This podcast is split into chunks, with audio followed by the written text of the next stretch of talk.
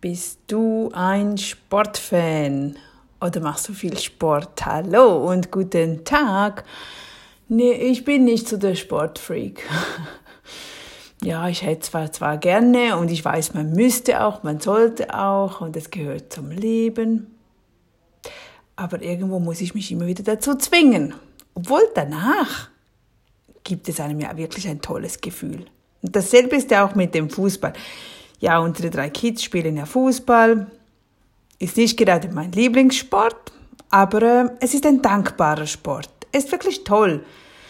Denn zusammen wie gestern, wir können immer wieder zusammen Fußball spielen, da können die Achtjährigen mitspielen, die Erwachsenen mit anderen Familien.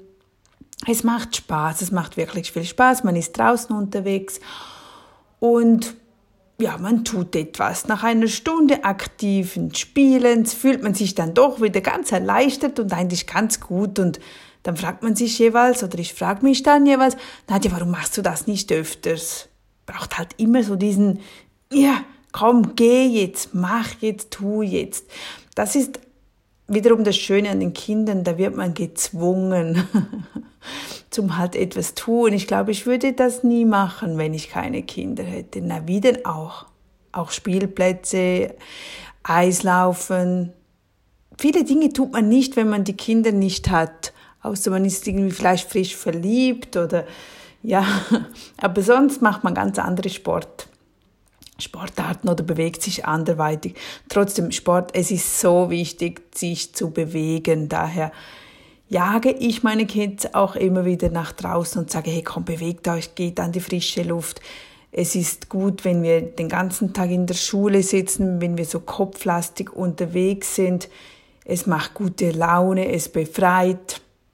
Sport ist, ist schon sehr, sehr, sehr, sehr wichtig obwohl er immer wieder unterdrückt wird und man denkt, ja, ist ja nur Sport.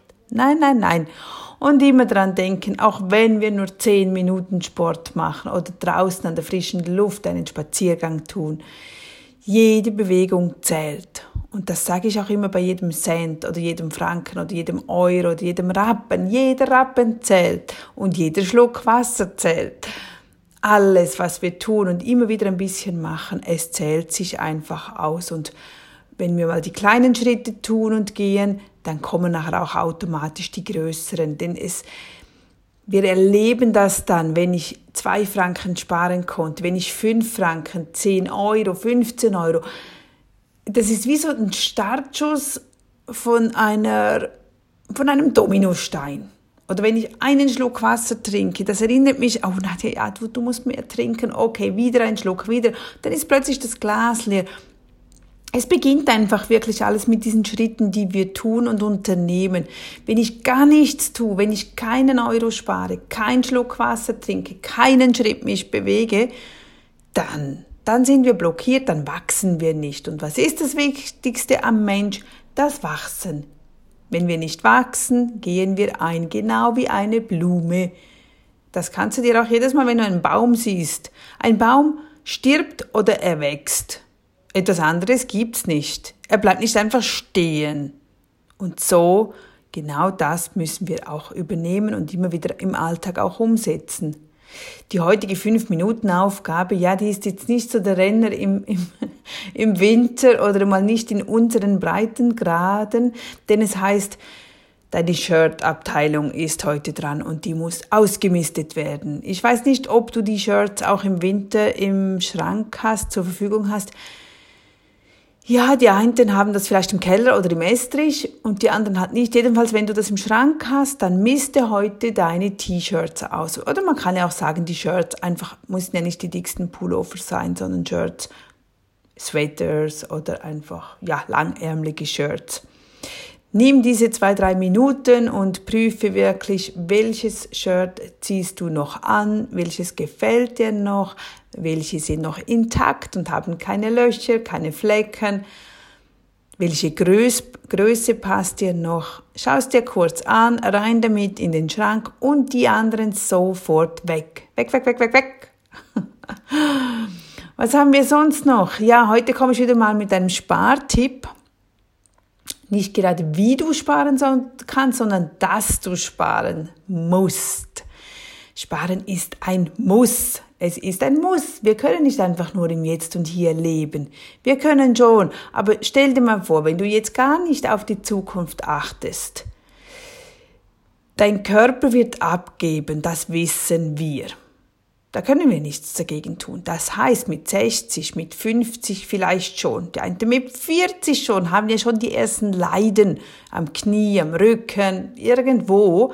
Das heißt, wir können auch nicht mehr 140 Prozent geben, vielleicht noch maximal 100 Prozent oder 80 Prozent oder 70 Prozent. Das heißt, dein Einkommen wird irgendwann wieder schrumpfen, schrumpfen schrumpfen, schrumpfen, schrumpfen. Da wird nicht immer mehr und mehr und mehr und mehr. Wir kommen hoch, kommen auf eine Höchstleistung und meistens geht es danach wieder bergabwärts. Das wird nicht immer mehr. Jetzt bist du aber auf einem Hoch, du bist vielleicht 20, 25, 30, 35 Jahre alt, verdienst sack gut Geld gibst vielleicht leider zu viel Geld aus, das würde ich jetzt nicht tun. Denn genau jetzt, wo du so gutes Geld verdienst, spar dieses Geld, spar einen Teil, am besten 10 bis 15 Prozent. Wenn möglich, wenn du natürlich momentan wirklich echt viel Geld verdienst, dann spar viel, viel mehr und leg das auf die Seite für später. Später, wenn dann nicht mehr so viel reinkommt.